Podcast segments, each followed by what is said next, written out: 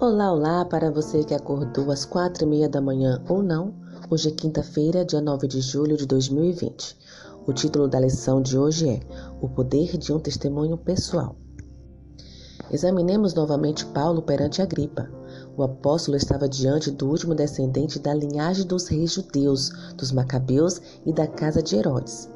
Agripa professava ser judeu, mas no fundo era romano. O idoso apóstolo fatigado das viagens missionárias e marcado pelo conflito entre o bem e o mal, estava ali, com o coração repleto do amor de Deus e o rosto radiante com a bondade do Senhor. Não importava o que tinha acontecido em sua vida e as perseguições e dificuldades que havia experimentado, ele declarou que Deus é bom.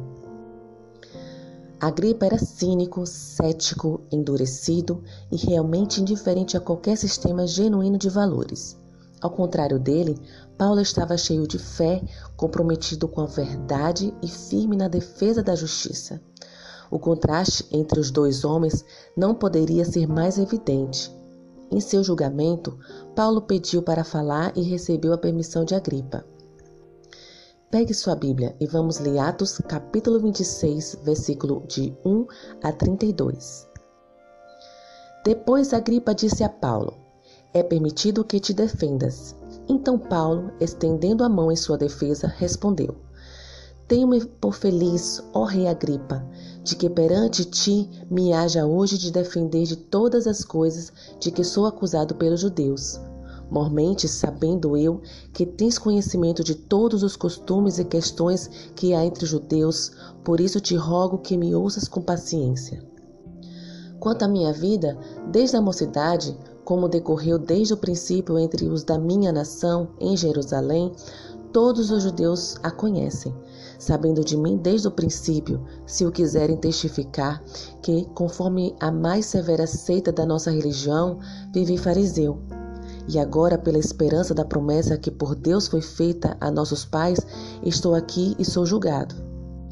A qual as nossas doze tribos esperam chegar, servindo a Deus continuamente, noite e dia. Por esta esperança, ó Rei Agripa, eu sou acusado pelos judeus. Pois que julga-se coisa incrível entre vós que Deus ressuscite os mortos? Bem que tinha eu imaginado que contra o nome de Jesus Nazareno devia eu praticar muitos atos, o que também fiz em Jerusalém. E, havendo recebido autorização dos principais dos sacerdotes, encerrei muitos dos santos nas prisões. E quando os matavam, eu dava o meu voto contra eles. E castigando-os muitas vezes por todas as sinagogas, os obriguei a blasfemar e enfurecido demasiadamente contra eles, até nas cidades estranhas eu os persegui. Sobre o que, indo então a Damasco, com poder e comissão dos principais dos sacerdotes, ao meio-dia, ó rei, vi no caminho uma luz do céu que excedia o esplendor do sol, cuja claridade me envolveu a mim e aos que iam comigo.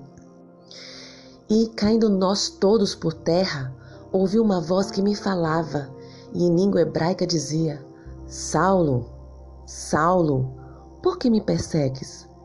Dura coisa te é recalcitrar contra os aguilhões.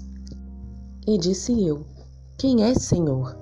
E ele respondeu: Eu sou Jesus, a quem tu persegues. Mas levanta-te e põe-te sobre teus pés, porque te apareci por isto, para te pôr por ministro e testemunha tanto das coisas que tens visto, como daquelas pelas quais te aparecerei ainda.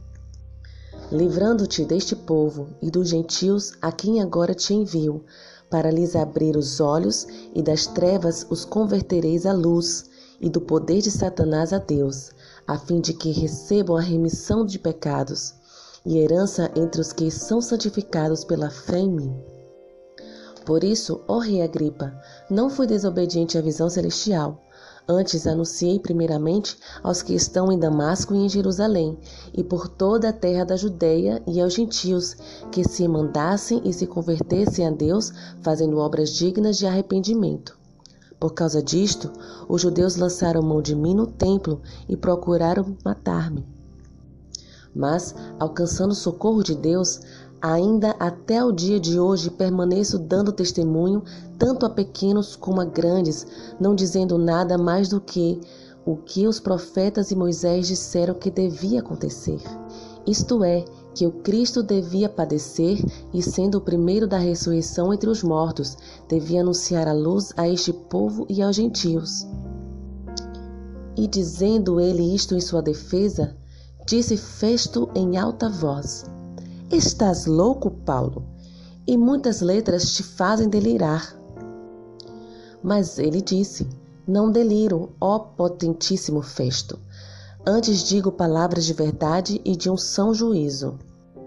Porque o rei, diante de quem também falo com ousadia, sabe estas coisas, pois não creio que nada disto lhe é oculto, porque isto não se fez em qualquer canto. Crês tu nos profetas, ó rei Agripa? Bem sei que crês. E disse Agripa a Paulo: Por pouco me queres persuadir a que me faça cristão. E disse Paulo: Prover a Deus que, ou por pouco ou por muito, não somente tu, mas também todos quantos hoje me estão ouvindo, se tornassem tais qual eu sou, exceto estas cadeias.